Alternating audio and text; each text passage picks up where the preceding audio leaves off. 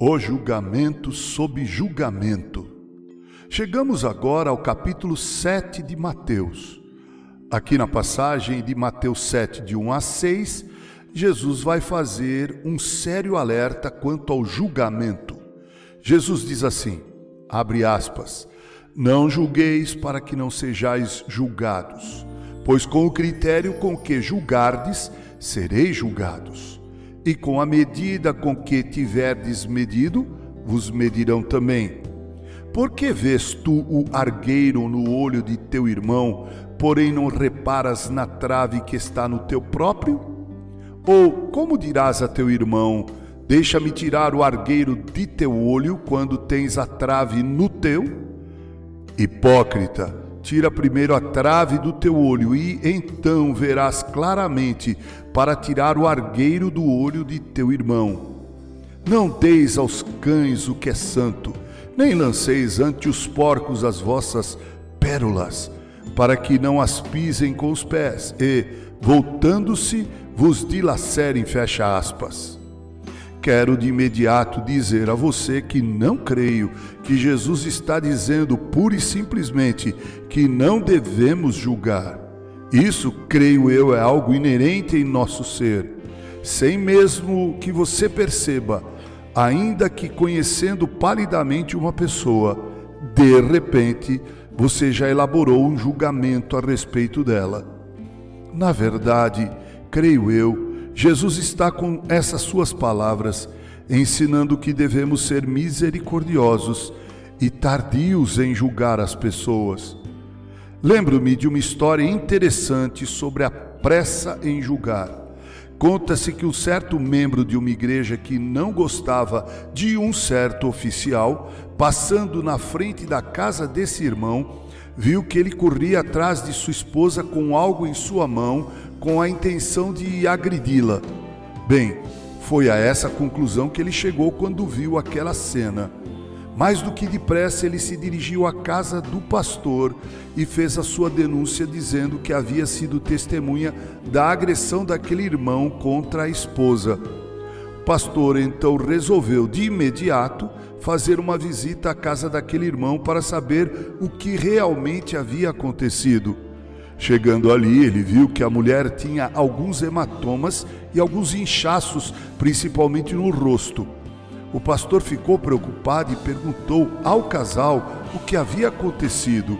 Foi então que a própria esposa contou ao pastor a seguinte história: Sabe, pastor, disse ela, não percebi que na lavanderia havia uma colmeia de abelhas. Quando entrei lá, elas se sentiram ameaçadas e passaram a me atacar.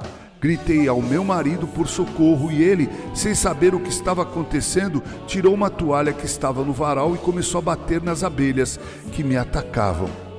O casal então levou o pastor à lavanderia, onde constatou que a história era verdadeira. Saindo de lá, ele procurou outro irmão que havia visto que interpretou como uma agressão e o advertiu a que não fosse tão rápido em seu julgamento. O interessante, meus amados irmãos, é que somos rápidos e muito criteriosos quando julgamos principalmente aquelas pessoas com as quais não nos simpatizamos. Essa é uma das características naturais do julgamento hipócrita.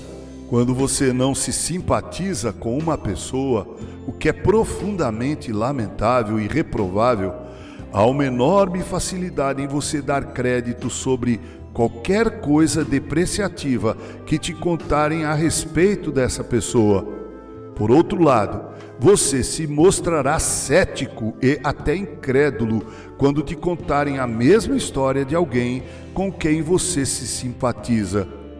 Outra observação muito séria que Jesus faz é essa: antes de você julgar alguém, olhe para você mesmo. Faça um auto-julgamento sincero a teu respeito.